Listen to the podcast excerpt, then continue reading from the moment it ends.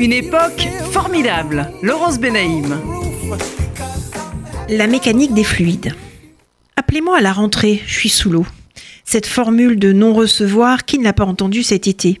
En pleine canicule, où les Parisiens étaient débordés. Un mois plus tard, dans les parcs aux pelouses jaunies, au sol inhabituellement craquelé par la sécheresse, ils tentent tous de se remettre dans le bain. Certains jettent l'éponge.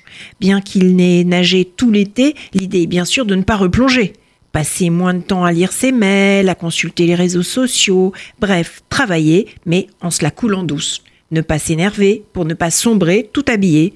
Tout passe, et à Paris, l'eau coule sous les ponts. L'affaire Benalla n'est plus qu'une goutte d'eau dans l'histoire de la République macronienne.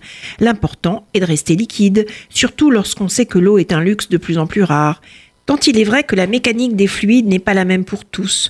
Plus de 80% des eaux usées résultant des activités humaines seraient déversées dans les rivières ou la mer sans aucune dépollution.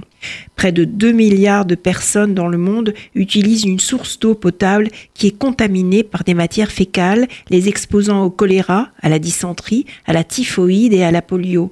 L'eau insalubre, l'assainissement insuffisant et l'hygiène causeraient environ 842 000 morts chaque année. Alors les Parisiens, restez cool et surtout un conseil, ne vous noyez pas dans vos verres d'eau, jetez l'éponge. Laurence Benaïm est l'auteur de Versailles et la mode aux éditions Flammarion.